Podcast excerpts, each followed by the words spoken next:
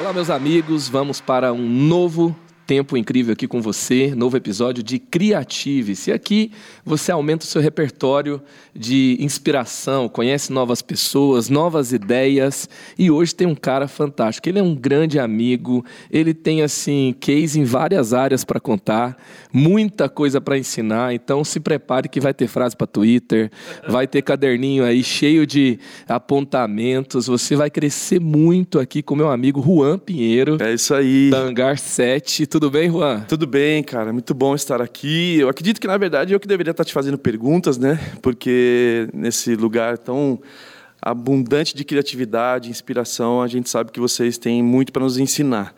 Mas também faz parte, nós estamos aqui, eu acredito que o, Evangelho é isso, né? uma edificação mútua, não dá para a gente falar que só um cresce, todos nós crescemos. Né?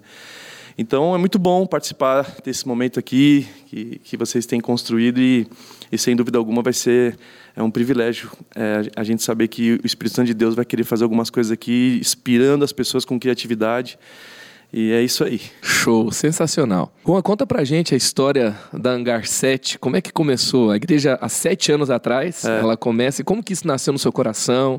Como que isso pegou você, a Keila, sua família? Sim, sim.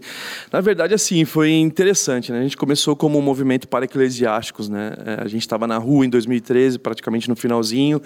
E a gente percebeu o Brasil, né? Aquela crise política. Na verdade, crise política que não termina até hoje. Mas o ponto é que as pessoas falavam, vem pra rua, vem pra rua. E a gente, cara, assim, vamos pra rua. E quando a gente foi para a rua, era interessante que era mais ou menos umas sete, oito pessoas é, que hoje são praticamente os cofundadores da igreja tal. E a gente nunca imaginou que ia ser igreja, até porque a gente estava naquela fase do tipo assim, Deus, a gente não sabe o que vai fazer, etc e tal. Aí fomos para a rua, a gente começou a fazer o evento, acho que se não me engano era toda sexta-feira, às 22h30, porque a gente queria alcançar os universitários, etc. e tal. E aí a gente começou nesse vem para a rua, e daqui a pouco passa um ano, daqui a pouco a gente vê mil pessoas na rua, aquela bagunça toda. E Mil aí, pessoas no encontro de vocês de sexta-feira à noite. Isso, isso, de um ano, né? Depois foi crescendo mais. O nome era Vem Pra Rua. É, não era vem pra rua, é, mas era. era tipo assim, a gente entendeu que o Espírito Santo estava nos convidando a sairmos do prédio, a ultrapassarmos quatro, as quatro paredes da igreja, a realmente sermos relevantes, a talvez falar a linguagem da rua, não falar a linguagem dentro da igreja. Não que a gente era contra isso, mas a gente entendeu que algo no Espírito Santo ele tinha para fazer na nossa geração, né? E aí fomos para a rua, e, e, e, é interessante porque o nome hangar, uhum. ele tem a ver com um, um, um local físico, né? Que uhum. é abrigo, etc e tal. E aí, nessa transição de nós sermos igreja, eu sempre pensei, cara, a igreja, as pessoas sempre falaram que era hospital. Não, a igreja é um hospital. A igreja é um hospital. E eu até entendo que partes da igreja, existe um departamento hospital, um pronto-socorro ali. Mas não a igreja inteira. Ninguém quer estar no hospital, né? E você aí, quer com... receber alta, né? É, exatamente. Se você precisa de hospital, doente, você quer o mais né? próximo possível. Exatamente. Mas... Até às vezes que você quer, você, você não precisa quer ir no hospital, você não quer ir, né? Uhum. É. É, e aí eu estava nesse ambiente, eh, a gente tinha uma empresa, né, fazendo é, a campanha publicitária de algumas empresas, e aí dentro dessa grande companhia aérea brasileira, eu estava dentro do hangar, e era um hangar de um centro de treinamento, um avião gigante, olhava os homens, as mulheres, os mecânicos, copiloto, é, comissário de bordo, aeromoça, etc e tal, e aí o Espírito falou assim, cara, isso aqui é igreja porque os aviões não foram feitos para o hangar, e sim o hangar para os aviões. Uhum. Ou seja, as pessoas, a igreja foi feita para as pessoas. E as pessoas são como aviões, elas precisam voar, elas não foram feitas para ficar parada. E aí eu comecei a entender a, a, história da aviação, que o avião mudou a história da humanidade, diminuiu distância. E quem inventou foi Santos Dumont, né? Exatamente, não foi o Wright, não. Wright, não. é, foi o brasileiro. foi o brasileiro, dá licença. Isso. E aí o ponto é que a gente começou a definir a igreja a partir dessa visão é, mais criativa, onde a gente começou a descobrir que os, os pequenos grupos, eram naves e que a nave precisava de um líder, que o líder chamava piloto, que a palavra de Deus era o plano de voo, que tem o comissário de bordo, que é o anfitrião da nave. Aí depois a gente percebeu que o ministério infantil, ele precisava chamar rocket, porque foguete em inglês, então as crianças são foguetinhos. A gente viu que os adolescentes, eles, ele, o ministério chama escala 4, né, porque a, a, escala é diferente de uma conexão de avião, a conexão você desce e, e vai para outro avião. A escala não, você permanece no mesmo avião, ou seja, eles ainda não estão prontos para sair para o seu destino. Eles estão sendo preparados como adolescentes, né?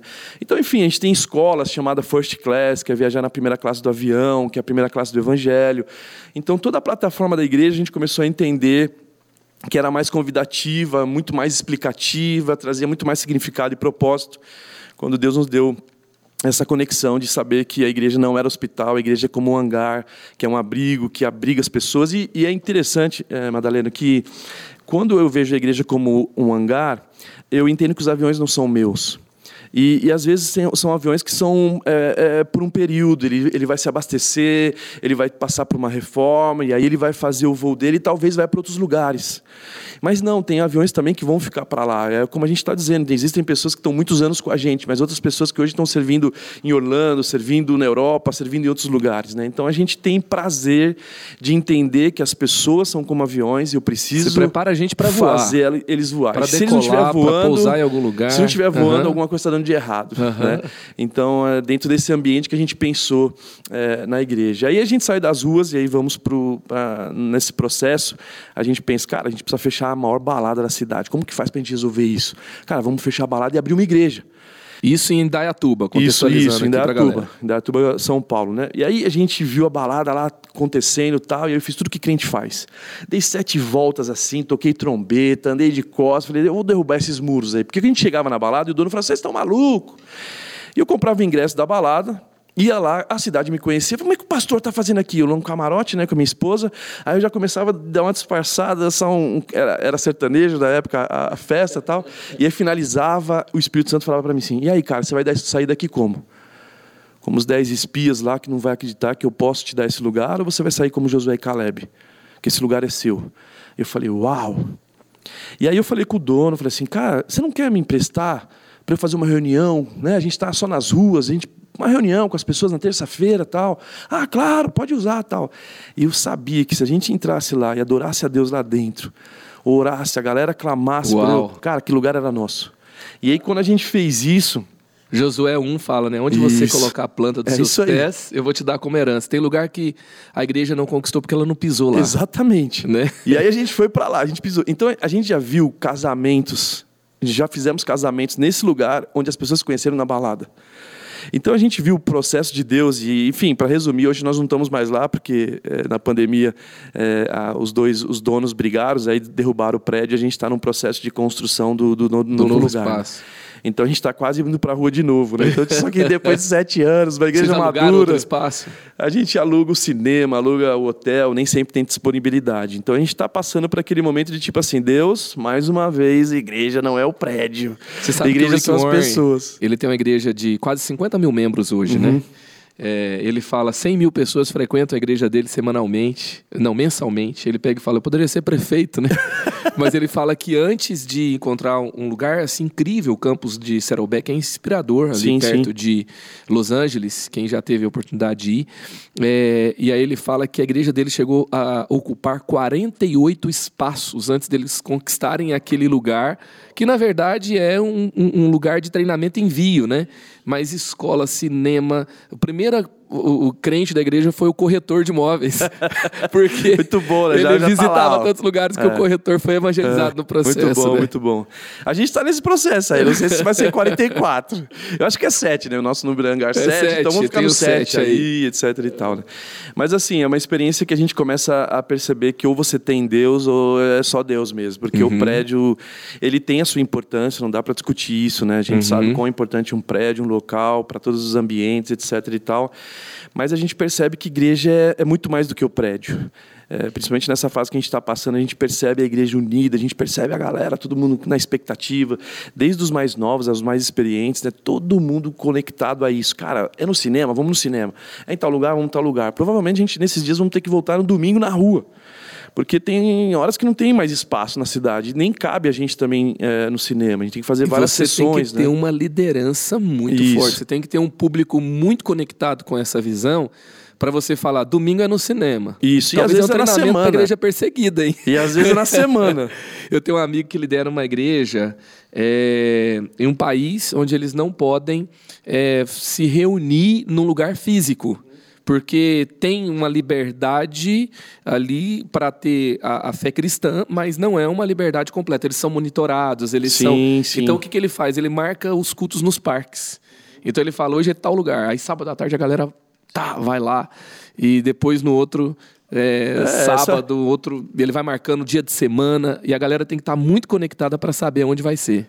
A gente só não tem essa perseguição, mas a gente está mais ou menos nesse lugar. Gente, a gente não, vai, a gente não sabe quando vai ser o próximo, onde vai ser o próximo domingo, né? E isso é bom, assim. Assim, claro, são histórias da igreja, né? É, a gente sabe que tem que passar por alguns processos de maturidade. Eu não quero dizer que Deus tem responsabilidade sobre isso. Às vezes foi a nossa falha de não ter nos posicionado, talvez, sei lá, não quero. É o que eu digo, eu prefiro jogar a responsabilidade em nós do que em Deus. Porque às vezes a pessoa, não, Deus está fazendo isso para vocês amadurecer. Gente, se Deus quisesse que a gente amadurecesse, ele ia fazer outra forma. Né? É, é, como se eu tenho meu filho, meus dois filhos, né? O, o Kevin, ele, ele estuda no Wolf Maia, ele tem o chamado mais para arte, etc e tal. E o Brian, que é o mais velho, ele joga no Grêmio, né? na categoria de base, sub-17, passa por seus desafios, alta cobrança, performance, aquele comprometimento desde 5 anos de idade, 10 anos, etc e tal. Eu jamais eu pensar como pai, ah, deixa eu dar um, um, um rodo no meu filho aqui para ele aprender a amadurecer. Né? Então eu não consigo ver essa, esse Deus dessa forma.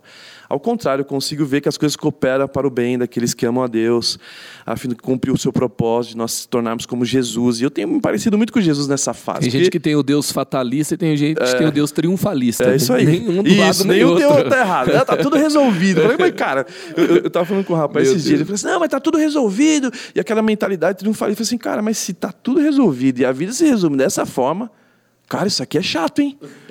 Porque se isso aqui já é o céu mesmo, então, Meu pelo Deus, meu de Deus. Deus. Então, tipo assim, Tem alguma coisa errada. é, mas também tem o pessimista lá que acha que né, as coisas estão dessa forma e não dá para a gente comparar 106 anos atrás de guerra mundial, a, a conexão de, do mundo como era antes e como é hoje. A gente sabe que quanto avançou a tecnologia, as mulheres, tantas outras coisas. Claro que tem muita coisa para avançar, mas a gente percebe que não é possível. O reino de Deus ele é hoje, mas também ele vai ser futuro, né? Então é muito bom. E muito legal como você trouxe o lúdico, Uhum. Porque a- a- você comunicar uma visão sem ter algum tipo de elemento prático, sem ter uma imagem, sem ter Uhum. Sim. uma conexão com, com agora, com o mundo que a gente vive, para você ser- fazer uma ponte, transmitir uma visão. Então, para você entender por que, que a igreja está aqui, que tipo de igreja nós somos. Muito legal você usar esse lúdico, a Sim, imaginação. sim. E os líderes Faz eles têm que sentido, né? ser mais criativos É, nesse é, sentido. é. O Einstein ele falava que o conhecimento lógico te leva do ponto A para o ponto B, mas a imaginação faz você dar a volta ao mundo. Ele fala: a imaginação é mais importante do que o conhecimento. Sim, sim, sem dúvida. E eu acredito que o Espírito Santo ativa a imaginação, ativa o lúdico em nós. Jesus, ele sempre contava histórias e a gente tem que aprender a contar boas histórias. E é muito legal como você construiu ah, o conceito do Hangar 7 eh, de uma forma tão clara para as pessoas. E ficou mais claro porque o voo se tornou um pouco mais acessível no Brasil. Né? Não é acessível a todos, mas é muito mais próximo da realidade das pessoas. Né? E também eu acredito que as pessoas são muito mais criativas do que elas pensam. É verdade. É, eu acho que a, a criatividade hoje ainda é limitada aos artistas. Penso que só quem desenha, ou sem- só que essa galera mais de publicidade, mídia, são os criativos. A gente meio que rotula, rotula essa galera. Mas a criatividade né? é em engenheiros, é em arquitetos, é em tantos ambientes. Então eu vejo isso, cara. As pessoas são muito mais criativas do que elas pensam. Aham. Elas estão criando em todo o tempo, só que elas não percebem isso. Agora, eu acredito que existe a criatividade com propósito. Uhum. Existe criatividade superficial, existe criatividade idiota, existe criatividade, enfim. Mas a criatividade com propósito, ela só pode vir de um Deus de propósito. E quando eu vejo esse ambiente, eu percebo que em Provérbios 8 fala dessa sabedoria de arquitetura, a sabedoria que constrói. Né? E, e Provérbios 8, para quem quiser ler depois, é, é- ele é messiânico. Porque existe uma conversa, o Cristo falando assim: olha, eu, eu antes da fundação já estava lá, eu era o seu arquiteto. Antes de existir abismo, antes de existir todas as coisas, o mar, o oceano e tal, eu já estava lá. E o que me chama atenção é que essa criatividade específica, com um propósito, ela só pode vir de Jesus. Porque em Colossenses fala que nele estão escondidos todos os tesouros de sabedoria e do conhecimento. A sabedoria é criativa. A sabedoria é haja luz, num Deus criativo. Então, quando eu estou num relacionamento com Cristo, através do Espírito Santo, a Trindade, etc e tal, eu consigo criar coisas que geram propósito. Porque senão eu estou criando coisas normais. E não tem problema de você criar coisas normais. Eu não estou dizendo que eu criar coisas superficiais, porque a nossa vida ela, ela, ela, ela precisa ter propósito. E, e- e- às vezes a gente estava sempre ouvindo esse lance, não temos que ser intencionais, intencionais, e legal ser intencional, mas às vezes até pessoas são bons intencionadas, e, etc. o que eu quero dizer é que muitas vezes juntar intenção com propósito, aí muda o significado, a gente, a gente se torna propositais. Então, o que eu quero dizer é que muitas vezes nós estamos nesse ambiente criativo, mas sem propósito. Aham. E para ter propósito, eu preciso construir um relacionamento com Deus que nele estão escondidos. João fala sobre isso. João primeiro fala sobre isso. Nada existiria se não fosse por ele. Antes de todas as coisas, nada existiria. Então, quando a gente olha para Cristo, a gente olha para Jesus, existe uma fonte de arquitetura para arquitetar, sei lá, trazendo soluções para humanidades e que existe propósito, no, no, no, sentido, sei lá, de a gente diminuir poluição, de nós sermos, sei lá, médicos, cientistas que vão trazer a cura do câncer, da AIDS, é, do Covid, para mostrar o amor de Deus para a humanidade. É uma criatividade com a ciência, a medicina para amar as pessoas. Quando a gente vê Salomão, é, comércio exterior ele fazia, vendia cavalo do Egito, cedro do Líbano, né? O Egito era brigado com os, os, as outras nações, então ele pegava essa conexão de briga e trazia paz, né? Porque o reino dele foi de paz. Então, quando eu vejo Salomão, eu vejo que a criatividade dele, a sabedoria dele, não estava sobre ele. Aham. Não era sobre ele, é sobre um povo, era sobre uma nação que o ouro e a prata tinha que ser o reino comum. de Deus. aham. Então, eu, eu vejo Deus levantando pessoas específicas que entenderam o Provérbios 8, que ele fala sobre os reis, governares, os, os juízes, etc. e tal, com essa plataforma de sabedoria que, que, que arquiteta, que ela cria, ela, ela, ela põe para fora aquilo que o céu está desenhando. Sabe, eu acho que a criatividade é você diminuir a distância do céu e a terra. Uau. Você aproxima é, aquilo que Deus quer fazer, entendeu? E agora eu ser criativo, legal, vou ser criativo, mas qual é o propósito disso? Então, eu acredito que a criatividade com propósito mesmo, de forma proposital, eu preciso estar conectado em Cristo. Porque aí eu trago soluções para a terra, por exemplo, sei lá, um nutricionista que vai trazer uma barrinha de cereal da Herbalife, gospel, que vai trazer, vai saciar a fome da humanidade. E, eh, sei lá, um dentista que vai trazer sabedoria para criar um flúor na água dos brasileiros para nunca mais ter cárie. Sabe, soluções eh, poderosas de uma arquitetura a partir de uma sabedoria. E eu acho que essa é a criatividade com propósito. Deus nos chama a isso. A gente olha na história da igreja, a gente olha lá o, o, o, o suíço, chocolate suíço. Era o melhor chocolate, relógio suíço. Os cristãos, eles desenvolviam coisas que eram poderosas e abençoavam as nações. E onde estão esses caras? O Galileu Galilei, toda essa galera que a gente percebe num tempo antigo e que eram pessoas que não passou aqui despercebido. Eu, ve- eu lembrei de Lutero, né? Lutero falava assim: se você quiser manifestar o reino de Deus no seu trabalho, ele quebrou, porque o dualismo era uma Isso. herança católica. Exatamente. Aí ele pega e fala: então o reino se manifesta em todos os lugares da sociedade. E aí como que você faz? Você vai fazer um sapato porque evangeliza. Você vai colocar um versículo bíblico no sapato? Ele fala: não, faz o melhor sapato que você puder. Faz o melhor sapato que as pessoas vão conhecer. E quando eles estiverem em contato com aquele sapato, eles quiserem saber, eles vão ver. Aprofundo. Por mais que é, eles não saibam de onde veio, eles vão ter uma experiência com excelente, com e, e aí o reino vai influenciar de forma positiva na sociedade. E Vai já tá estava lá. influenciando, né? Porque você está fazendo o seu melhor, né? Aham. Então eu creio nisso, que essa conexão com Cristo é importante, né? Porque é quando eu recebo uma revelação, um insight, algo, um aplicativo que eu vou desenvolver. Tem um aplicativo da água, que é tipo minha mãe, né? Me incomodando, filho, bebeu água hoje. Tem esse cara que se fez esse aplicativo. Quem é esse cara? É um apaixonado por Jesus, entende? Então quando você percebe essa, essa mentalidade do, de sabedoria de provérbios, que é para criar, que, que Jesus estava lá e ele era o seu arquiteto, né? Nele foram criadas todas as coisas, etc e tal a gente percebe que eu preciso estar nele para que eu possa criar com propósito. Se eu estiver trabalhando num ambiente, tá bom, legal, você quer passar a vida em branco? Então tá bom, você, você já é criativo. Infelizmente ou felizmente, você tem o DNA de Deus. Ele é um Deus criativo. Conhecendo a Deus é, no profundo ou não, você é natural. É natural para você criar. Agora, quando você conhece a Deus, é impossível de você continuar criando coisas superficiais. É, é impossível você continuar criando coisas pensando em você. É sempre pensando no outro. O que, que eu posso fazer para a humanidade? O que, que eu posso fazer para uma, uma cidade? O que, que eu posso trazer de benefícios para esses ambientes? E aí sim faz sentido você ser criativo. E aí faz com que a criatividade se torne o sal da terra e luz desse mundo. E aí a, a sua criatividade brilha diante dos homens para que as pessoas possam conhecer o teu Pai. Então, Quando eu olho para Jesus, eu vejo esse relacionamento com Deus, do tipo, eu só faço o que eu vi o meu pai fazer. Ele está falando assim, ei, Deus é poderoso em criar, e eu estou falando com ele, eu estou percebendo coisas que ele está fazendo, e eu estou só fazendo o que ele está fazendo. Então, tipo assim, olha, não pensa que esse aplicativo que foi eu que fiz, não pensa que, não, não, já, já. Ele mesmo falou comigo numa conversa, eu tive um café com Deus e assim por diante, né?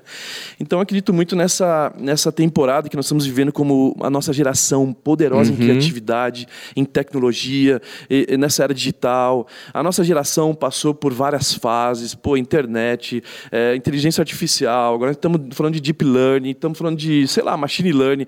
Tantas coisas que, que, que expandem, faz a gente ter que sair do conforto, nos pressiona isso e, ao mesmo tempo, nos faz ser mais criativos do que qualquer outra geração.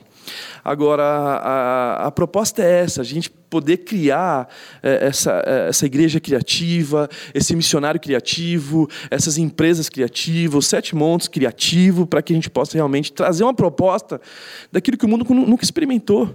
Talvez como um, um, um Noé, né? a gente vê Noé antecipando o futuro, Noé recebendo o um insight de Deus de projetos, talvez, sei lá, o Uber da época dele, ó, oh, gente, vou, vou levar vocês para outro lugar. Mas eu acho que essa crise da inovação, quando ela é muito longe, talvez o mundo não entenda ela. Uhum. Porque a crise não era essa. As pessoas não entendiam. Eu me lembro de um empresário que trouxe o carro blindado para o Brasil, só que era muito inovador na época.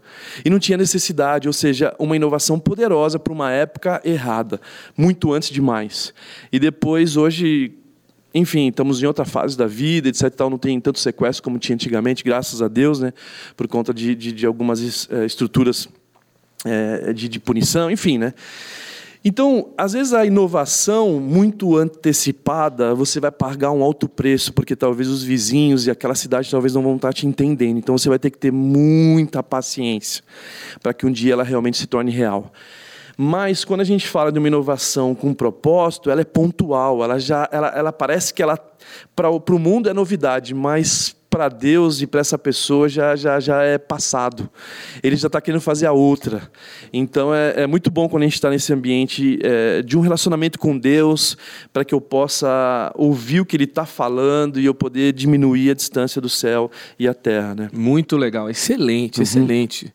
Obrigado por trazer esse conceito. E, uhum. e incrível o contexto ali de uhum. Provérbios 8, né? Uma criatividade que vai arquitetar novas Exatamente. realidades. É incrível. Aí. Lembrei da Matrix aqui, né, uhum. do arquiteto. É isso aí, muito bom, muito bom. Eu, eu, aqui na página 25 do Creativice, aqui na contextualização, assim, ilustração do que é criativo, né?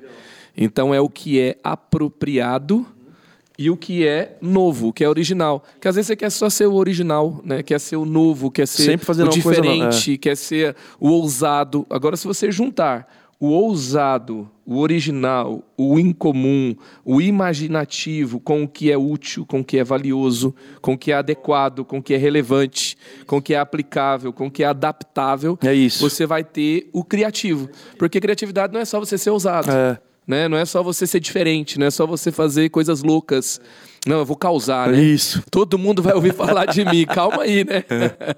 Eu quero ser notícia de jornal, né? Você vai ser... e faz um acidente, bate em 10 carros lá, mas vai sair no jornal, Nem né? sempre ser trend topics. É, é, exatamente, é, é, positivo. É positivo, entendeu? É. E, e, e, interessante Isso que você falou de ser, é, ser criativo, mas com propósito. Esse, esse, essa palavra que você falou, usado, complexo, muitas vezes, né? A gente percebe na simplicidade de Jesus.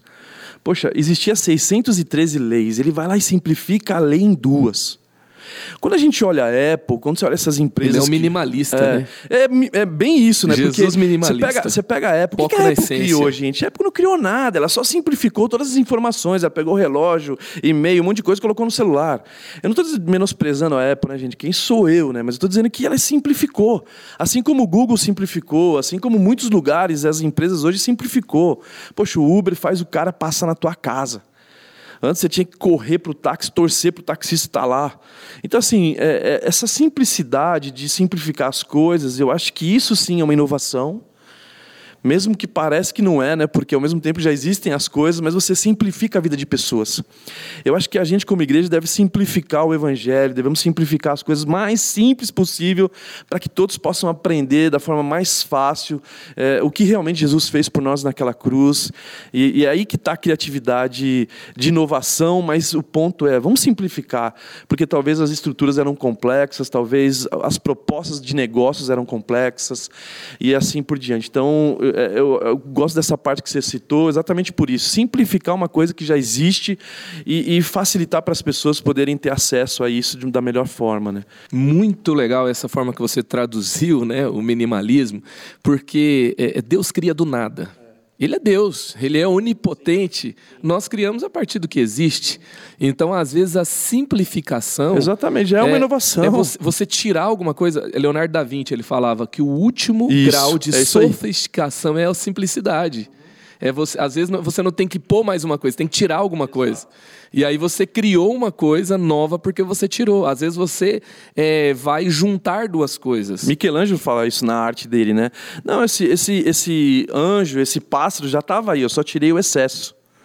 Então, tipo assim, se a gente tirar o excesso das, da complexidade dessa vida que nos tornou complexo, cara, já é inovação, já é incrível. Você fala assim, cara, uau, para desenvolver uma arte, é só esse aplicativo já me ajuda nisso? Já. Então, assim, indo no profundo da, inteligência artificial, você percebe isso. A inteligência artificial, para mim, nunca é inteligência, porque nada artificial vai ser inteligente. Mas ela simplificou de uma forma prática. Né? Não é a solução de tudo, porque as pessoas ficam preocupadas. A inteligência artificial, vou perder meu emprego. Não, gente.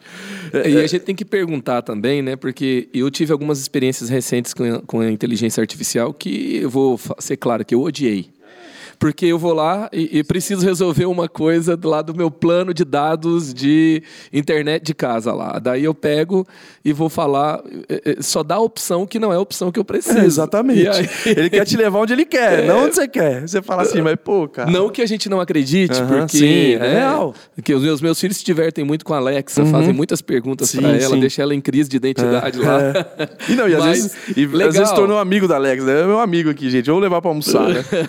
legal, mas assim, é, é, pode ser aperfeiçoado. Sim, né? sim. E, e, também Eu acho a, que o machine learning tem, a, a tem uma, é, é uma inovação você, poderosa. É você ir aperfeiçoando o que você já tem também, né? O, o machine, o deep learning é uma coisa que a gente tem que, tipo assim, olhar com, com calma e com atenção. Porque é, a inteligência artificial é artificial, é o que você está dizendo, mas o, o, machine learning, eles aprendem com o erro deles. Uhum. O robozinho aprende. A, a gente não. Eu, eu, eu, às vezes eu escuto os seus fracassos e falo assim, pô, legal, poxa, o que ele já passou, por isso que ele chegou onde chegou, porque é, é prático isso, mas eu não consigo, talvez, absorver tanto os seus erros como eu deveria. E os robozinhos não, eles aprendem com erros dele e não cometem mais. Então, assim, é, é, esse tipo de, de, de, inteligência que não é artificial é, é uma máquina máquina de, de, de, inteligência, de estudo, de aprendizado, que, que aí sim me assusta o futuro. Porque você fala assim, cara, aí sim, vai, ó, pera um pouco, se esse cara falar o, o erro dele e eles não cometerem mais, onde eles vão chegar? Né? Eu sei que, claro, né, a gente tem o relacionamento com o Espírito Santo, Deus é maravilhoso, esse Deus que é bom, mas é uma coisa que a gente tem que pensar porque o quanto nós estamos de forma proposital usando isso para a glória de Deus. É, eu sei que Deus vai levantar pessoas em toda a sua geração, a gente tem pessoas específicas, caras de startups absurdas, né, que são mente brilhantes, que você, que você vê desenvolver isso. Né? A gente tem na igreja, por ser uma igreja criativa e também empreendedora, a gente percebe o quão foi poderosa agência de publicidade da, da, da, da, que surgiu da igreja e que hoje tem, sei lá, praticamente 10 a 12 clientes na, na fila, porque a gente não consegue atender os caras. É, é, multinacionais, enfim, gerando recursos com, com, com um propósito. Né? E, então, por quê? Porque uma mente brilhante é peça certa no lugar certo, com o coração certo, desenvolvendo um time e, e, e realmente trazendo conexões dessa do céu, diminuindo a, o espaço que tem na terra, produzindo recursos ilimitados é, é, e, e, e, abençoando fornecedores, clientes, cidades e assim por diante. Então, eu, eu acho que essa inteligência criativa dessa igreja empreendedora, dessa igreja que ultrapassa as quatro paredes, ela é necessária. Mas eu tenho pensado, como a gente pode usar essa nova tecnologia né, do machine learning, deep learning, como o Nubank está usando, é, para a gente usar isso para a igreja, entende? É, é, porque hoje você vê o Nubank, ele é absurdo. Ele sabe quem você é, ele, ele conversa com você específico, ele te atende como pessoa. E às vezes a gente não consegue fazer isso como igreja. Então, é, é, eu tenho pensado bastante, né? Esses tempos eu tenho aproveitado é, esse isolamento, né? no, no sentido, para poder pensar daqui 10, 20 anos, decisões que eu vou tomar agora, que vai impactar 20, 30 anos, 10 anos no meu futuro, do futuro da nação brasileira, para a gente poder se antecipar mesmo, entende? Sensacional. Você falou aqui um, um momento sobre não deixar a criatividade para a galera da comunicação, para os artistas, ela está em diversas ela. áreas. Uhum. Eu acho que uma, uma forma da igreja ver é, o futuro também e inovar é a economia criativa, Sim. certo? Eu até acho que vocês, o Hangar 7, você, o lugar mais difícil não foi a, a, balada mais famosa da cidade. Porque eu acho que a praça tem sido um lugar menos habitado e conquistado pela igreja do que os, os auditórios. E você repensou o espaço uhum, uhum. e repensar o espaço foi criativo e também tem economia criativa aí. E às vezes a igreja ela está recebendo muita gente, ela pode servir mais, ela pode servir melhor, ela tem que ter uma nova frente. Você vai peças de design, comunicação, tráfego uhum, pago, tudo uhum. isso é tem, custa. Ar condicionado custa. É, não é versículo bíblico que paga a conta do ar condicionado, no sentido assim prático, né, é, da coisa. Tem gente que vai me ouvir aqui, né? É, vai, vai julgar, é, vai julgar. Mas assim a ideia é assim. É, você vai orar e, e tem, vai ter que ter alguma é, coisa. É um plano de conexão. ação. Oração é ação, é, né? É, é ação. E, e, como que você tem experimentado essa questão de, é, do pagar da conta, do, é, de você expandir o, o, a atuação, influenciar mais pessoas com a economia criativa? Cara, primeiro que eu vejo a igreja como uma startup. Eu não vejo uma igreja como uma multinacional. Antigamente se via uma igreja como multinacional, aquela complexidade toda, departamentos. Eu não estou sendo Muitos contra. processos, Eu não estou sendo hierarquia. contra. Graças a Deus porque isso existiu. Mas hoje a gente percebe que a Aluguel startup, caro. que existem departamentos de inovação, as grandes empresas, se você vê o que eles têm em comum, é que elas investem pesado num departamento de inovação, que talvez o nosso, o, o a igreja antiga era um ministério de intercessão. Uhum. E não que não é importante oração. Aí depois foi para a mídia. Investimos em mídia. Se não tiver mídia, a igreja não existe. Mas agora já, eu já vejo ela num departamento de inovação, que o foco principal dessa igreja é conectar é, atendimento, aproximar do cliente sabe? Você está próximo dele. Porque hoje você vê o food bank conversando com um cliente, falando, ó, oh, já está preparando seu alimento, ó, oh, já está saiu para entrega. E isso faz você ficar em paz, porque senão você ficava ligando no lugar, ó, oh, não chegou ainda, mas caramba, faz meia hora que você pediu. Então, hoje você vê essa proximidade do cliente. Eu preciso, como igreja, me aproximar mais ainda das pessoas, para que elas, primeiro, não esqueçam que eu existo, e segundo, eles se sintam amados. Então essa igreja que eu vejo como uma igreja startup, ela é poderosa porque ela é flexível, ela é rápida nas decisões, ela é prática, ela, ela tem os seus custos é, econômicos. E aí a economia criativa, que ela tem muita conexão com criativa, é, economia compartilhada, onde você junta é, pessoas, o que eu vejo é que, vamos colocar em o que eu tenho pensado nesses próximos passos, né? É, eu vi, o, o, há muitos anos atrás o cinema era nas ruas. Uhum e tentaram levar o cinema para o shopping. E, e, se a gente perguntar para a galera, gente, você imaginou que o cinema era na rua? Eu falou, não, nunca imaginei isso. Ou seja, ninguém naquela época pensava que o cinema no shopping funcionaria. E hoje ninguém imagina o cinema fora do shopping. Quando eu olho a igreja startup, eu vejo a igreja nesses grandes centros de conexão. O McDonald's eles investem trilhões de pesquisas para saber onde ele pode construir o McDonald's. O Burger King não gasta nada porque espera o McDonald's definir e vai lá. Eu falei, cara, por que, que eu não vou estar onde o McDonald's está como igreja? Se o meu público, entre aspas, o público Hangar 7, 80% deles não são os da fé. Não que eu rejeite eles, a gente atende desde. Né, não posso ser uma igreja acolhedora que, que abandona os cristãos. Mas o meu público principal, pelo esse nome de igreja, eles são os de fora. Eu preciso estar onde o Burger King está. Eu preciso estar onde o McDonald's está. E por que não usar essa economia compartilhada, onde eu já vou ter estacionamento de shopping, segurança, praticidade, tão culta e importante como pós-culto? O culto é para Deus, beleza, legal, tal, galera agora vamos para a comunhão. Aí tudo está tem Burger King, McDonald's, tem loja, é, alimentação saudável, tem de tudo. Então, eu tenho pensado como igreja, cara, da mesma forma que aconteceu com o cinema, eu acho que a igreja startup, elas precisam estar nesses centros. E é e elas são poderosas, entende? Porque, assim, se você conhece a igreja da cidade, você sabe que a gente tem um campus de 200 mil metros quadrados Uhum, e é uhum. próprio. E o povo vem para cá. Mas a gente está falando de uma cidade de 600, 700 mil habitantes. A Exatamente. Uhum. gente está falando de, uma, de um ambiente onde o deslocamento é muito tranquilo, é muito rápido, é muito fácil. E é uma cidade É maravilhosa, tudo não é interligado São Paulo. e tal. Agora você vai, assim, a- Jesus ele começa na Galileia. Ele começa no interior.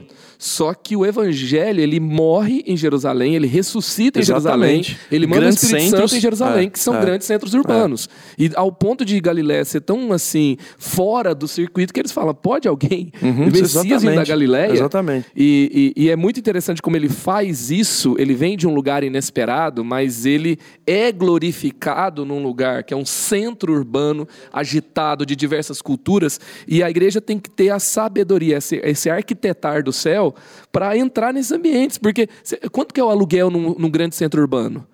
Totalmente diferente Por do, que, que do, você do vai alugar a né? semana inteira? Por que, que eu- se eu vou atender as pessoas durante a semana, eu posso ter um espaço menor, reservado, que é mais barato, que é mais perto, que pode ser por horários de atendimento? Hoje nós temos nosso co-work que é assim. E eu vou no cowork, eu posso alugar um cowork, eu posso fazer diversas coisas, sala de atendimento, sala de reunião para equipe, eu posso fazer sala de, eh, eu posso fazer reunião em restaurante. E aí de repente o, o- o lugar de culto que é maior, que tem som, e iluminação mais caro, e à medida que vai crescendo você vai repensando. Eu não, eu não tô dizendo que, tipo assim, eu penso... Mas é muito legal Eu a- penso no Hangar 7 City, né? Aham. Hangar 7 City que é um centro de treinamento poderoso, faculdades, etc e tal. Mas quando a gente fala, assim, de um shopping, é, desses grandes centros, eu acredito que toda cidade tem um. Mesmo que você esteja no interior, qual é o grande centro dela? Porque às vezes a igreja se acuou, a igreja ficou lá no lugar mais barato, lugar que ninguém vê, esse terreno ninguém quer, eu vou comprar. Ou vou alugar esse lugar. E a gente sempre ofereceu para Deus talvez o nosso pior mesmo. E, cara, é muito a questão de fé. Não, é o dinheiro que pode te definir. Né?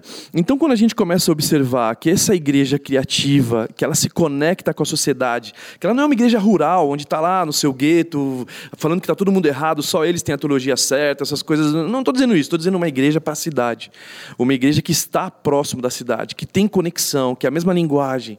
É, é essa igreja que eu vejo que ela se torna relevante, ela assumiu o desafio de contextualizar, porque é um desafio mesmo hoje contextualizar, sem prender valores e, e princípios, mas ao me- mesmo tempo acolhedora, sem impedir das pessoas virem da forma que elas estão, sem impedir elas virem com todo tipo de ideologia que elas estão pensando, até porque a gente não está discutindo aqui ideologia, a gente está falando sobre algo superior no bom sentido, que é o reino de Se a Deus, gente que é trazer a abrangente. cosmovisão bíblica Exatamente. para o coração da pessoa, É. o que, que vai acontecer? Exatamente. Ela, isso vai influenciar o jeito dela pensar tudo que Em todas ela as áreas. É. traz né, pro, pra, E aí, dentro dela. desse ambiente que você me perguntou, dessa economia criativa, quando você está nesses ambientes, você não, cara, você não pode fazer uma igreja dependente financeiramente de pessoas, etc. Não estou dizendo que as pessoas não são importantes, claro que são. Mas quando você usa o texto de Atos, o último capítulo é 28.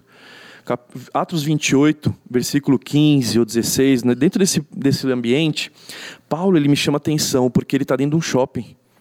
Ele fala que ele está na Praça de Ápio, que era uma praça de comércio, tem três lojas ali, e ele sai de lá, a Bíblia só fala assim, cara, vendo-os, ele saiu de lá encorajado. Ou seja, os negócios e o evangelho têm conexão. Quando a gente vê, eu, eu, eu consigo ver a igreja, eu consigo ver Deus, um Deus criativo, um Deus professor, um Deus, mas o que me chama a atenção é, de Deus é um Deus empreendedor, ele empreende, ele construiu todas as coisas. E mais interessante que quando ele cria, ele não criou o homem, ele fez todas as coisas para depois o homem usufruir. Né? Então ele fez tudo bonitinho, preparou a mesa, colocou os pratos, as cadeiras, etc. Depois, pessoal, vem, vamos, vamos comer. Né? Então, Sensacional, Deus. olha o texto aqui. Os irmãos ali tinham ouvido falar que estávamos chegando e vieram até a praça de Ápio e as três vendas para nos encontrar. Exatamente. Vendo-os, Paulo deu graças a Deus e sentiu-se encorajado. Atos 28, verso 15. 15, é isso mesmo. Sensacional. Então, esse texto é a conexão do, do, do negócio, dos, do business, é, com um propósito, de uma economia Eles se criativa. encontraram no shopping. Eles estavam no shopping, E eles é- de lá é- é, a empolgados. O que, que será que comércio, empolgou o cara? exatamente. Então, assim, eu vejo essa igreja, que ela é criativa, dessa economia compartilhada, que ela produz recursos com propósito, que ela é poderosa.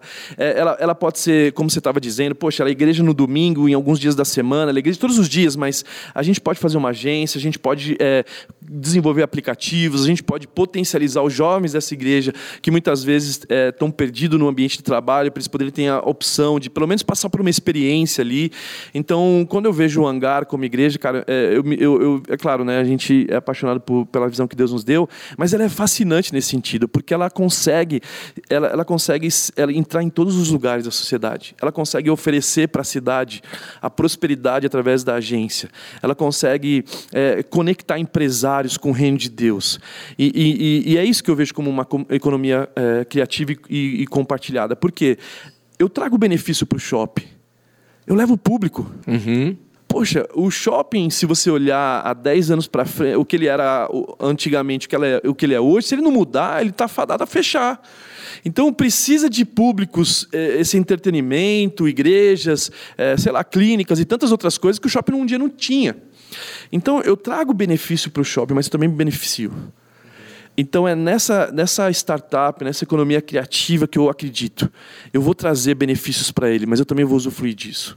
E é legal você estar num ambiente comum onde as pessoas estão. É, exatamente. E você está trazendo algo que talvez não seja comum para elas, uhum. que é a verdade do evangelho. Exatamente. Transformador, mas você está num ambiente comum. E a ponte fica fácil de é, ser feita. E a galera é atrativa, né? Porque eles falam assim, cara, o que está acontecendo aqui, né? Isso é curioso porque é impossível no, no, século XXI, nesse mundo que a gente está vivendo, as pessoas eh, quererem Deus, né?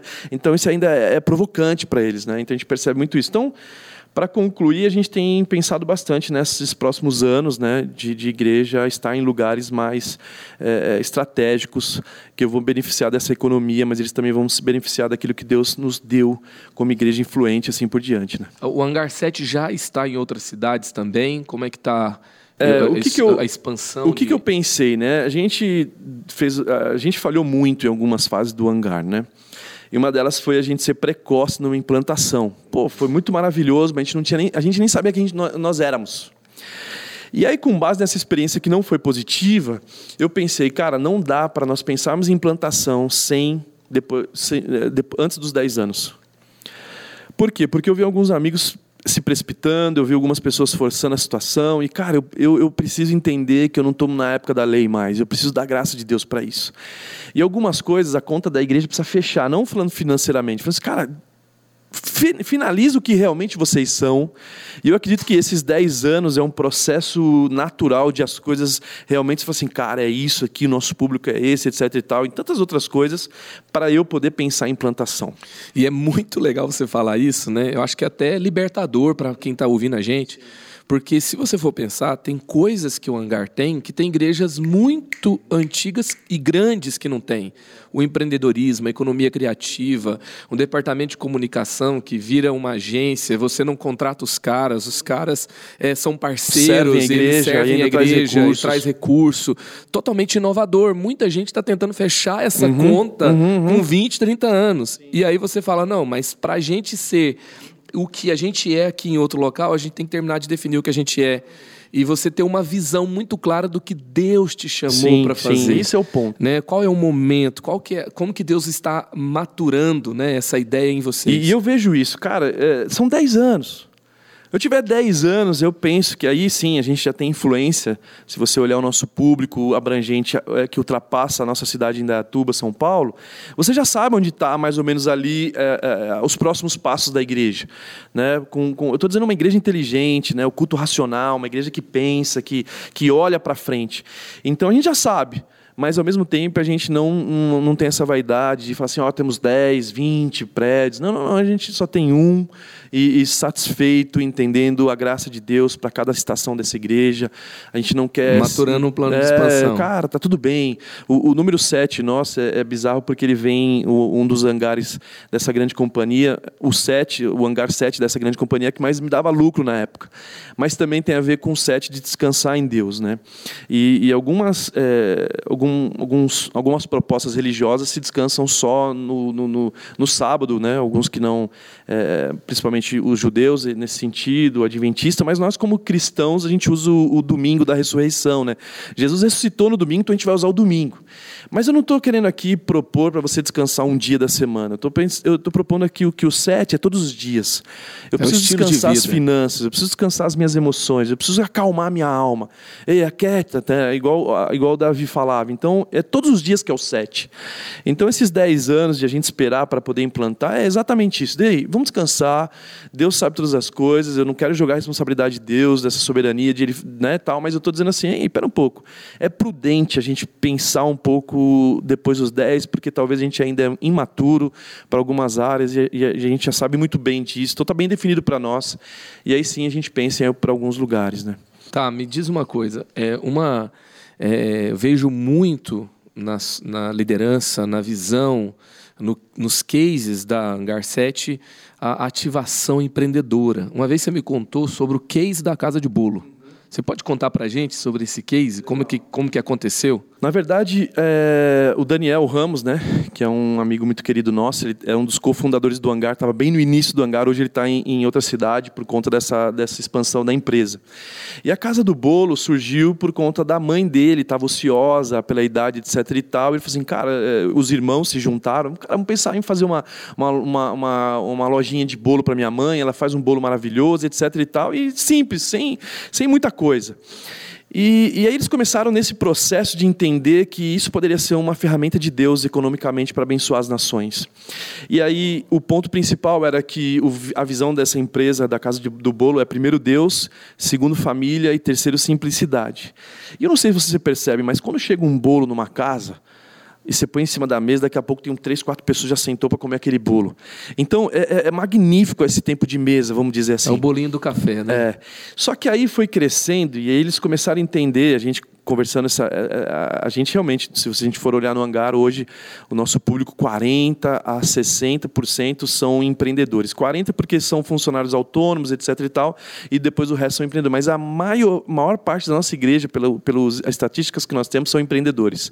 Isso é bizarro, né? Porque não é fácil você ter uma igreja só de empreendedores Eles mente são brilhantes. ativados lá é, e são, são, atraídos para lá. Quem são os empreendedores? Os caras que são fora da curva, que os caras que, que ah, eu, não, eu acho que tem que ser dessa forma, né? São, tem voz, né? Não é, não é um, um público mais intraempreendedor, né? Eu não estou falando mal do empreendedor, porque tem José do Egito, que é incrível.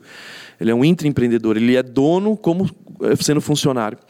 Mas a Casa do Bolo, para a gente encerrar esse assunto, ela, ela começou em quatro anos ela começou a gerar emprego para as mulheres que, que, que, que, não tinha opção de emprego, porque eram mais velhas, viúvas, separadas, que talvez alguns e homens seria abandonaram. um trabalho pesado trabalhar como diarista, como Exatamente. faxineira. É, e... O horário é curto, você produz o bolo, depois você está tranquilo, depois tem os vendedores e tal. E Cara, uma igreja de jovens, é. cheia de...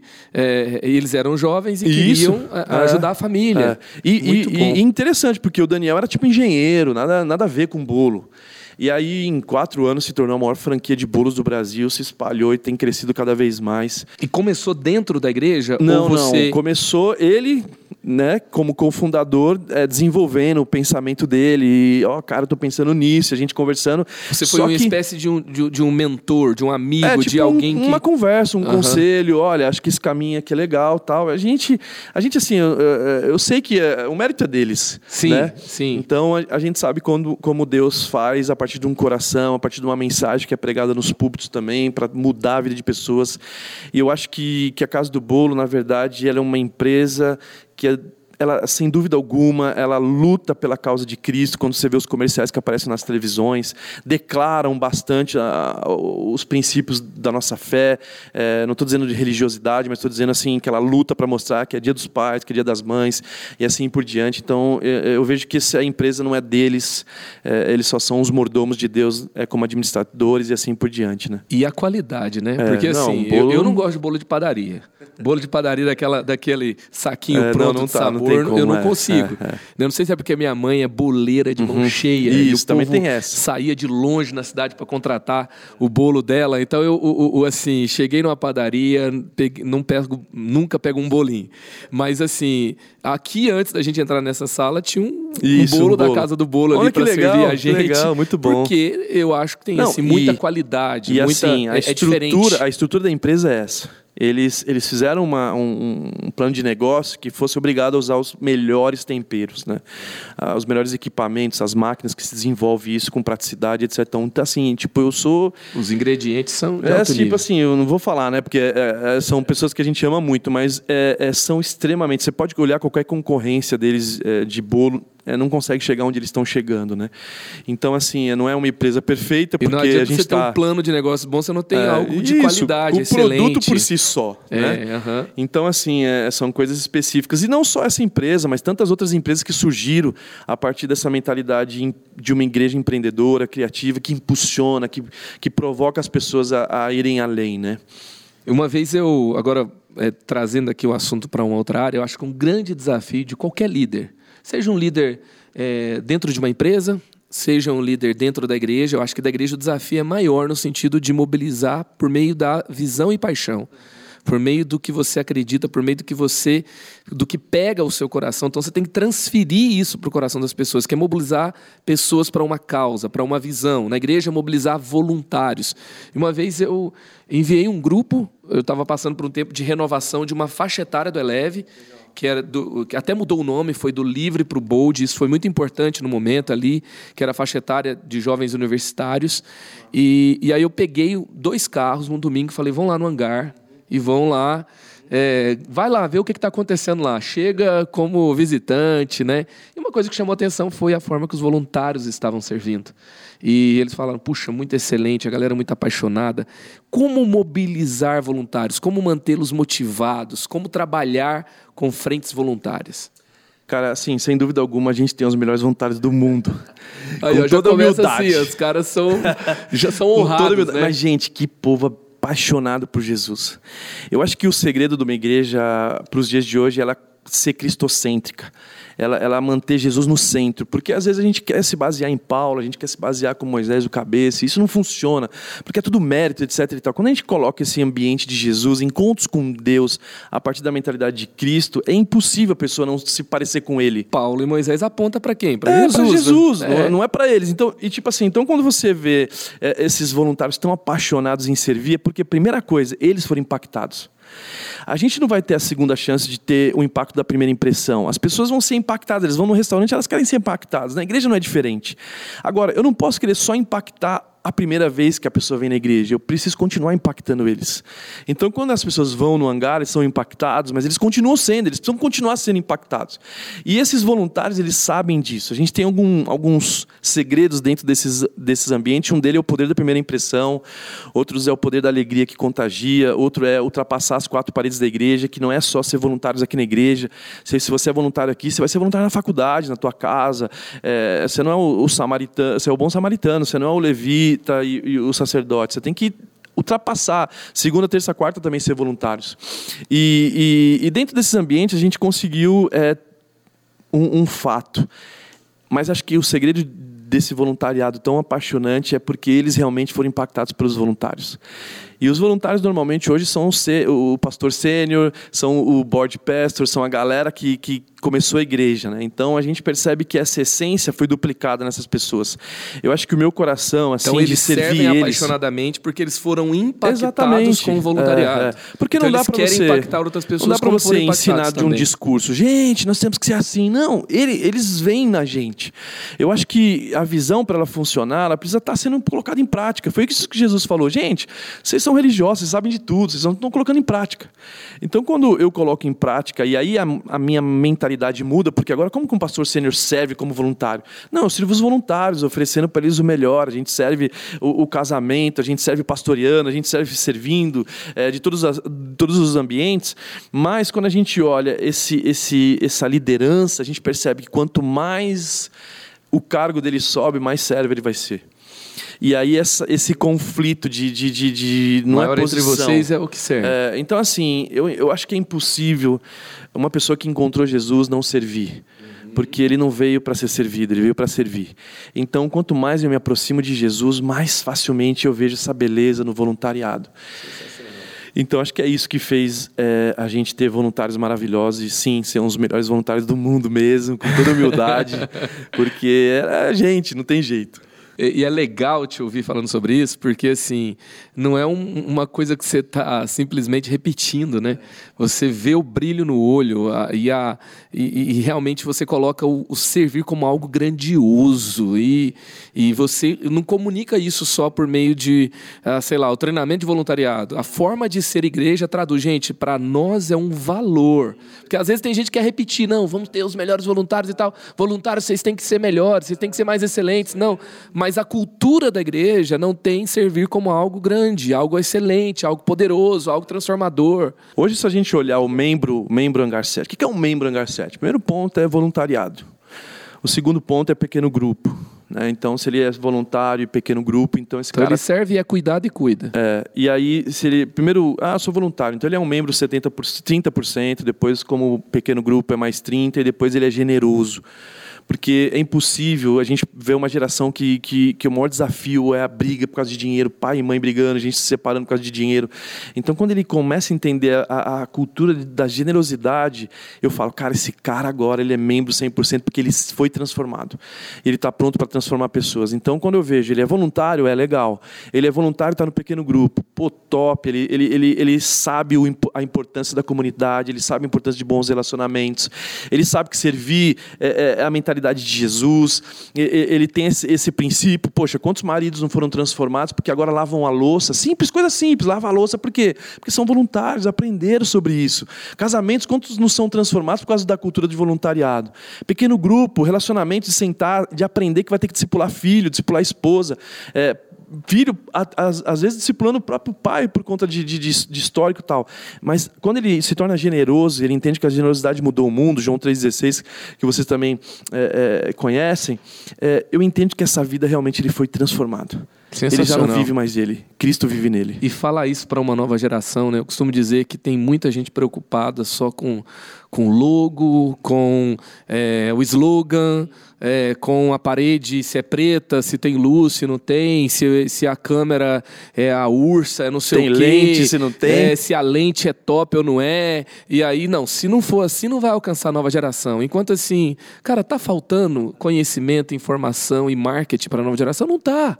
O que está faltando? Está faltando um lugar que ele pertence, está faltando um lugar que ele tem confiança, está é faltando aí, um lugar é onde ele vai é, ter um destino mais poderoso com aquilo que ele faz. Então é, é, muito legal te ouvir. É por isso que é, você tem alcançado muito a nova geração, né? E, e imagina o cara chega, não, eu tenho, eu, eu tenho um pertencimento aqui. Eu não estou aqui é, consumindo algo. Não estou aqui simplesmente, ah, eu estou consumindo entretenimento, eu estou consumindo música, eu estou consumindo é, é, conteúdo cristão. Não, eu estou aqui sendo parte, construindo. Eu entrego o meu é, melhor. Exatamente. Eu tenho compromisso. Tem gente que cuida de mim. Isso é muito legal, porque tem muitas igrejas que você só pode assistir o cultão, entendeu? Você vai culto é lá, é maravilhoso. O culto é incrível, mas assim, que mais, né, gente? Eu vou ficar aqui 10 anos da minha vida assistindo o culto, assistindo uma experiência de culto incrível? Não que a experiência tem que ser ruim, a experiência tem que ser boa. E o que eu vejo essa geração, eles procuram muito esse, esse né? Ah, vamos ter seguidores, né? Poxa, mas Jesus não falou para ter seguidores, falou para fazer discípulos. ah, eu quero ter muitos seguidores. Quantos caras seguidores esse cara tem? Mas quantos discípulos ele está fazendo? Porque seguidor é superficial. Discípulos já não. Você está fundamentando. Seguidor muda toda hora, é. né? Vão tá e façam aqui, tá seguidores. Lá, tá não, vão e façam discípulos de todas as nações. E aí o que me atenta nessa geração é que eles procuram muito resultado. Uhum. Ah, o resultado tem que ser 80%. Está bombando essa igreja, 80%. E não valorizam o processo. E nem o fundamento. Então, quando eu olho para uma instituição, eu preciso olhar, cara, qual o fundamento, qual o processo? Porque às vezes algumas igrejas elas dão muita atenção para o processo. Não, tem que ser desse jeito, se não for desse jeito, não sei o que lá. E aí o cara coloca atenção para isso, sei lá, 80% para processo, 10% fundamento e, e 10% resultado. O resultado não tem. Do outro lado eu vejo o cara dando mais atenção para o resultado, tá bombando, 80%, não vão mexer não. Aí 80% daqui a pouco, assim, cadê essa igreja? Sumiu, desapareceu. Cara, era uma fase, era um ano de sucesso. Porque mas não olhou o fundamento, É. não tinha processo. Então, para mim, uma igreja, o fundamento dela, praticamente, na minha opinião, ela é 50% e praticamente 30% de processo. E aí sim você tem resultado no 20%, só que ele é constante. Ele está 10, 20, 30 anos, essa igreja continua crescendo, transformando vidas, mudando a vida de pessoas, restaurando famílias, é, conexão com os pais. Então, para de olhar para o resultado se você não tem dado atenção para o fundamento e nem para o processo. Eu acho que fundamento é muito necessário, processo também, mas não pode estar acima de fundamento, e aí sim você vai ter resultado. Mesmo que parece que não está aparecendo, uma hora vem. E quando vem, ele é constante, ele é, ele, ele é consolidado. Né? É, Jesus disse que tudo que nós edificarmos vai ser testado. É, né? exatamente. É, Com o que, que você É construiu? o vento, a chuva, a enxurrada. é. O- e também quando ele fala lá, é, Paulo fala aos Coríntios, né? Acho que é 1 Coríntios 3 que ele fala é, do material. Se é Isso. ouro, prata e pedra Exatamente. preciosa, se, é, feno, madeira, feno é, e palha. é. E o, o que vai tempo vir. vai testar. A aprovação vai vir. O que, que vai ser? Se for feno, acabou. Isso tudo não que você edifica, né? Derrubei aqui o café. tá muito empolgante É, aqui. o é, cara. Tá, tá difícil a gente se segurar. É. Sensacional. Então, o que, que acontece? O, quando você tem ali, você vai edificar família, tem fundamento, tem estrutura, tem base, você vai edificar igreja, Uhum, ministério. uhum. Ah, virou moda fundar movimento, né? Uhum, é, Mas é exatamente. impressionante como o movimento começa e acaba, Acaba, né? acaba, O não dura. movimento, o movement, o cara coloca lá, líder do movimento tal, que tem começou ontem. E aí tem também, você vai, sei lá, você vai, você vai construir uma empresa, né? E você, quais, é os, qual, quais são os fundamentos? qual que é o processo Qual que é a dela? base? Qual que é o e processo? aí vem o resultado. Sensacional. Eu abri aqui a caixinha de pergunta, a galera começou a mandar para você aqui, ó. É, uma você já respondeu, Felipe Packer, como inspirar mais a igreja a ser mais voluntária, sensacional. Juninho, como não tornar uma mensagem com linguagem atual se tornar mundana? Então, como ser atual sem ser mundano?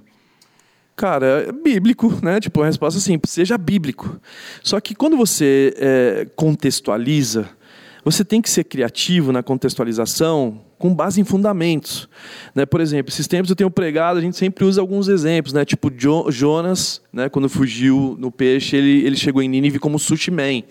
Então, tipo assim, é, ele- você pode chegar como sushi man ou você pode chegar como um homem de Deus. Né? Escolha como você vai chegar, mas você vai chegar. Então, assim, é, isso não é mundano? Não, isso é tipo assim, a conexão que conecta com o público. Porque quando a gente vê Lutero, ele tem essa mentalidade, ele consegue falar com a plataforma intelectual, com os eruditos da época, mas também com as pessoas mais simples. Então, uma mensagem simples e eficaz, ela precisa ser bíblica, mas ela precisa se contextualizar, porque senão a pessoa não vai entender. Qual o contexto que esse cara está falando? Não estou conseguindo me encaixar. Então, essa, essa, essa mensagem, dificilmente, a mundana, é, eu não sei se eu conheço alguém pra- também não sou muito de YouTube assim por diante, mas não sei se tem pessoas nesse nível. Quando você falou de movimento, me preocupo porque as pessoas às vezes acabou de se converter já quer trazer teologia. Cara, fica no teu testemunho. Teu testemunho é melhor que sua te- teologia. Daqui quando você tiver 60, 70, 100 anos, você vai falar de teologia, porque agora você tem maturidade para isso, né? Então talvez seja nesse ponto. Cara, mundano porque talvez o cara extrapolou na contextualização. O cara está falando mais sobre a revista Época, está falando mais sobre outras coisas do que realmente a Bíblia. Acho que se a gente se atentar para a Bíblia, ela tem, ela tem, ela tem o seu papel fundamental e ela que é poderosa para transformar. Ela é a espada de Deus que divide juntas e medulas, que olha o intento. Então, se você pregar só contextualização, você não vai mudar a vida de ninguém. Essa igreja vai parar, porque ela é motivacional. Talvez ela é fraca, ela é rasa, né? o foco é a mensagem, É não isso. a contextualização. É, exatamente. Eu costumo dizer, né? O conteúdo e a embalagem. É. Então, assim, o que que é mais Boa, importante? muito bom. O que que é mais importante? Muito bom. O conteúdo. É. Mas a embalagem, tem gente que despreza Atrai. a embalagem. Atrai a embalagem. Você fala, cara, que embalagem. Vamos fazer, colocar É, uma embalagem é. atrativa. Mas se o Isso. conteúdo não for bom, Não adianta. Não adianta. Pode ser a melhor embalagem do mundo. Vai chegar lá, o cara fala, putz, olha isso. não tem. Exatamente. E agora tem uma outra pergunta aqui. Ó. Teve uma vez que você veio aqui, você ministrou numa vigília, você começou a liberar a palavra de conhecimento. Legal, legal. Assertiva demais. Eu lembro que você entregou para mim Uhum, legal, legal. sobre Davi e Sim, tal. sim. E, e aí até a gente encontrou aqui com a. A gente tá aqui no. no- obrigado, Rede Inspire, que nos empresta aqui o, o estúdio para a gente Rede gravar o Inspire podcast. inspirando. E aí a, a Maísa da Rede Inspire foi uma palavra que você liberou para a vida dela sobre casamento. Ela está Legal. casada Uau, hoje. que né? louco. E, e marcou É, a vida é, dela profundamente. Aí o Wilker perguntou aqui: você já teve medo Uhum. de entregar uma palavra de conhecimento? Cara, nunca tive medo, porque acho que talvez seja o meu DNA, né? Meu DNA mais empreendedor, mais apostólico, etc e tal. Eu nunca tive medo de muitas coisas. Né? Então, e se eu tivesse medo, eu ia com medo mesmo. Mas eu vou dar um exemplo, assim. Mas eu acho que não sou um cara. Boa, não tive medo, mas é, se eu é. tivesse medo, ia, com, com medo, medo mesmo. mesmo. mas, tipo assim, se eu, se eu não. Sei lá, eu não tenho medo nesse sentido, assim. Né? Eu acho que não, nada. Sei lá, acho que a minha educação, minha cultura, meu backstage é, dos meus pais, minha, o meu mindset, etc. Então, eu não sou um cara de medo. Então, talvez não conseguiria responder essa, essa pergunta, mas eu ia com medo mesmo, com certeza, e, e, e assim, é, é prático a, a profecia, né? Sensacional. E o seu DNA, né? Eu, é, claramente é perceptível é, ver o DNA apostólico. É muito legal a gente é, se conhecer por meio dos dons de governo. Exatamente. Ali, você é um dos é, cinco, é, é. mais fortemente, isso, né? Isso, é, eu vejo você, talvez você seja talvez um, um, um apostólico pastoral. Uhum, isso, exatamente. Certo? Porque Matou. você se preocupa muito com as pessoas e você é, é muito os, ousado, os meus dois visionário. principais. É, eu vejo claramente no teste, você... os meus principais foram esses. Ah, tipo é? assim, eu amo, eu amo pessoas, não tem como, cara. Acho que igreja é isso, é fascinante você investir a vida em pessoas. Fala pra gente assim, o que que você vê que fez você se descobrir como uma, alguém apostólico, empreendedor, visionário para quem está nessa experiência de autoconhecimento, que é importantíssimo. Sim, Você fazer qualquer sim. coisa, inovar, criar, empreender, fazer coisas novas. É, é, como que você percebeu que você era alguém que tinha uma inclinação mais forte para o apostólico empreendedor? Cara, eu não tive uma virada de chave assim, assim, cara, ali virou minha chave. Eu acho que foi um processo que quando eu fui ver já estava lá no, no, no, negócio, vamos dizer assim, né? Desde muito novo, né? 12 anos empreendendo, eu era franelinha, eu nasci no, na zona leste do, de São Paulo, né, no Tatuapé, e tinha o Armarins Fernandes ali, e eu olhava carro ali e, e dava é, né, 12 anos ali e tal. E aí, quando as pessoas vinham é, me dar caixinha, gorjeta, eu tirava três balinhas do bolso. Ah, oh, não, aqui é cortesia. Cara, as três balinhas do bolso fazia o cara mudar a moeda por nota. E a nota era um real na época, Olha né? Só. E aí eu cresci muito, enfim, é, poupando as histórias, porque no momento que eu não era cristão, né? Mas eu, eu me lembro de uma história de um cara que me deu centavos, né? Eu cheguei para ele assim, não vai fazer falta para você, não? Aí ele falou, não, nem para mim, pode ficar para você. Folgado assim, né? tipo, tá louco, meu? Essa, a bala que eu te dei é mais do que isso, meu. Meu serviço é mais do que isso. Muito folgado, né? Então, eu sempre tive essa, essa conexão e também a minha preocupação com pessoas, porque é, nesse momento, até hoje, se eu for lá onde, onde eu comecei a ser flanelinha, é, até hoje tem amigos meus lá que começaram no meu time. É, infelizmente, né? Tipo assim, eu acredito que eles poderiam ir muito mais, porque eles têm muito potencial além do que ser flanelinha. Mas não menosprezando a profissão, porque acho que todas as profissões, pouco importa qual seja a sua profissão, ela é muito louvável diante de Deus. É, não tem diferença se você é um diretor, se você é um porteiro. Para mim, acho que o porteiro é, ele tem, enfim, né? Mas é, sem julgamentos. Então, é, eu sempre tive essa conexão muito próxima de empreender. É, daí eu saí de lá, fui para o Bom Retiro, onde tinha um ambiente judaico, né, onde boa parte eram judeus. Então, fui discipulado muito por judeus nos negócios, uma mentalidade absurda. Foi acho que aí que eu aprendi muitas coisas. Foi nesse lugar que eu me converti, conheci minha esposa tal. Então, não teve uma virada de chave. Acho que a virada de chave foi quando eu me converti, que isso se tornou mais explosivo. Tipo, o que era bom ficou ainda melhor porque aí eu comecei a entender o propósito de eu ser empreendedor, de eu gerar emprego para ambientes, para eu trazer soluções, enfim, coisas que realmente é, mudariam vida de pessoas, famílias, assim por diante, né? Então acho que quando eu me converti, a virada de chave foi do tipo assim, cara, você não é só empreendedor, você também é um homem de Deus, você também é um vocacionado. Eu te fiz para pastorear pessoas. Aí eu me lembro da minha infância que eu soltava passarinho, né? Os caras prendiam os passarinhos, soltava porque eu não queria ver. Aí os caras corriam atrás de mim, aquela luta que eu passava, né? Então sempre vi essa opressão de prender alguém, não, tem que ser liberto, é, enfim. É, então eu percebi que tinha características, cara, eu sou um. Eu, cara, faz sentido isso, né? E aí eu casei com aquela que era juíza, né? Ela estudando para ser juíza. E aí depois o, o homem dos negócios contratei ela, falou, não vai ser juíza não, vai ser minha esposa mesmo, vai ficar comigo. E ela foi muito útil no nosso trabalho, em fases da vida, no comércio eletrônico, né? A gente começou a empreender é, muito antes, mas a, a, a, grande virada de chave na nossa vida foi em 2005, no comércio eletrônico, quando era muito novo. A gente começou o comércio eletrônico, né? Onde a gente tinha, numa época, a gente tinha mais de 50 mil itens vendendo e a gente era concorrente direto de Submarino, Americanas e tal. E aí minha esposa foi muito importante nessa fase, não só, né? Assim, em todas as fases, né? Mas foi quando eu comecei a perceber, cara, que aquilo não que eu não cara, acho que não é só isso, eu, eu, eu tenho algo a mais. E a igreja, aquele lance de fascinante pessoas tal, e eu comecei a transicionar para conseguir que ter cuidado ser... como é que você vai, vai, citar ela. Teve um podcast famoso aí uh. que teve que cortar uma parte, e o cara falou, não, a esposa vai ter que voltar uh. para falar, porque o cara falou uh, um negócio falou lá coisa que... Demais. Não, não foi assim não. Muito bom. E, e, e nesse ambiente eu comecei a perceber que eu era bivocacionado. Eu poderia fazer duas coisas muito bem feitas nesse sentido. Claro que existem seus desafios, né? Um planejamento arrojado. Eu preciso ser mais sistemático em algumas coisas, tal. Mas eu entendi que eu ia me limitar muito sendo empreendedor e ia me limitar muito sendo só pastor. É, eu acho que todo pastor já é empreendedor, né? Pastor é, cara, uma mente brilhante, tem que tender, apagar incêndio, comemorar, fazer tantas coisas que as pessoas nem imaginam o, o, a pressão que nós passamos. E aí eu comecei a decidir essa, essa transformação. Eu lembro que eu estava fazendo uma campanha para uma grande empresa, né, a Coca-Cola no Nordeste na época e eu em cima do telhado da igreja, corrigi, é, tampando, né, passando betume, né, falando, Deus, me revela o que você passou para Noé, porque tá tendo vazamento no culto, não sei o que lá. e quando eu atendendo os caras da Coca no telefone, eu olhava assim, Deus, você não tá vendo? Eu quero estar tá aqui na igreja. Eles, caras, ficam me incomodando.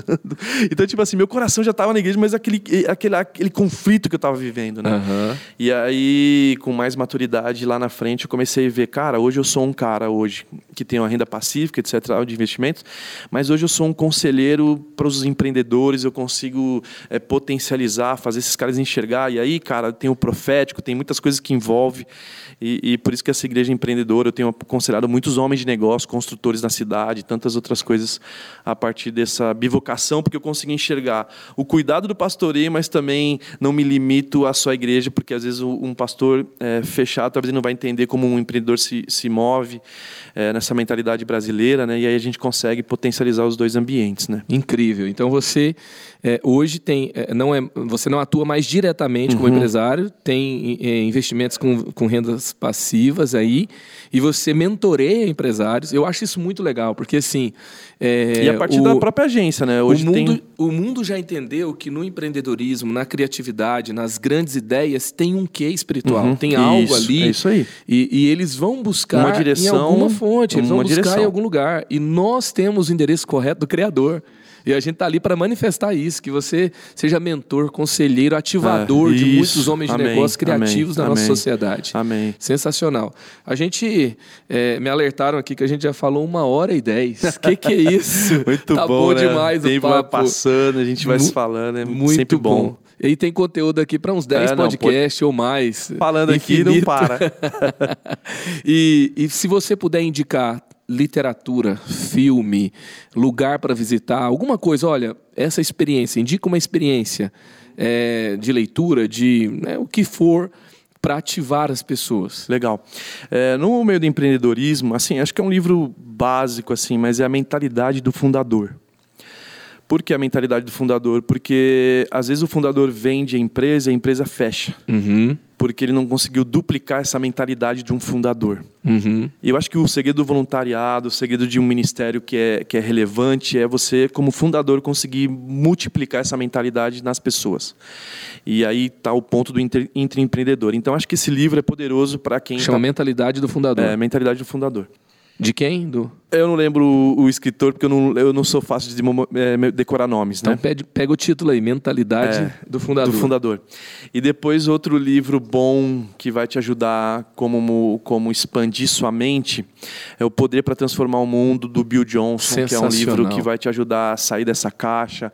Ao mesmo tempo, respeitar a caixa, porque tem coisas boas, tem, tem coisas que a gente tem que ajustar a caixa mesmo, mas também não ficar preso na caixa que o mundo te oferece, nem na, da religião religião que você possa transicionar e poder trazer essas caixas para uma caixa só, que é o próprio Cristo, né? Sensacional. Então, esse é um livro muito bom. É, só falando aqui o nome do autor, é Chris Zucchi. Isso, muito bom.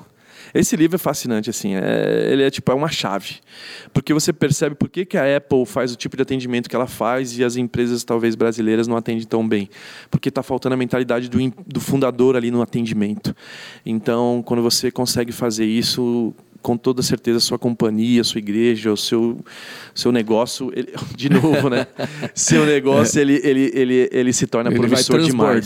Isso, vai transbordar sobre as mesas. Isso, Mas é isso, então. Profético. então. É. Então tá aí dois livros, Poder para transformar o mundo de Bill Johnson e Mentalidade do Fundador. Já anotei. O outro eu conhecia, a Mentalidade do Fundador já entrou para minha lista aqui. É isso aí, muito bom. E uma palavra aí para o coração aí de quem está ouvindo a gente.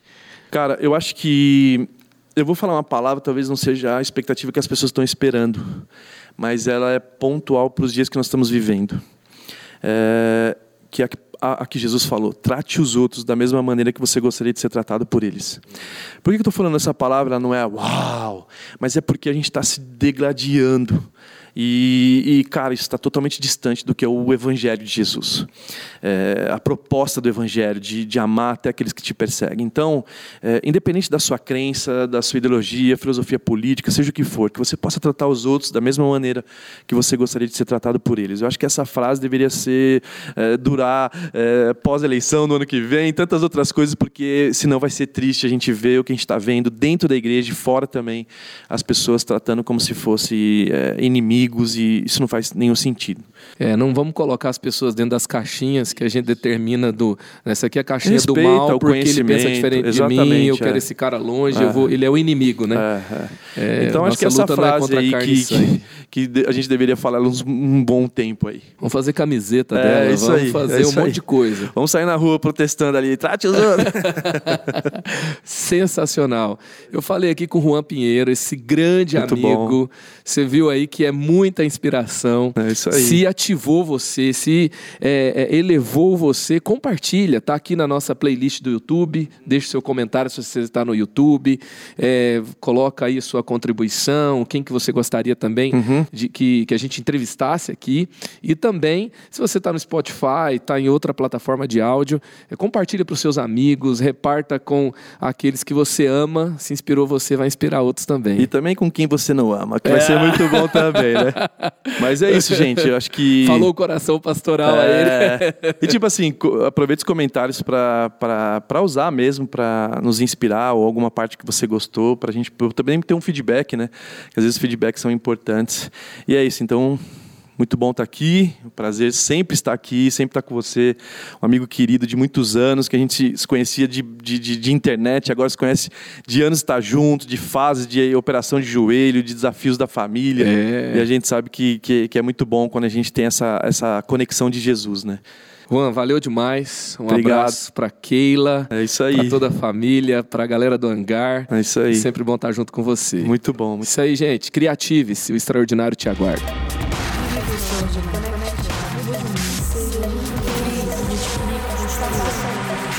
Criativos.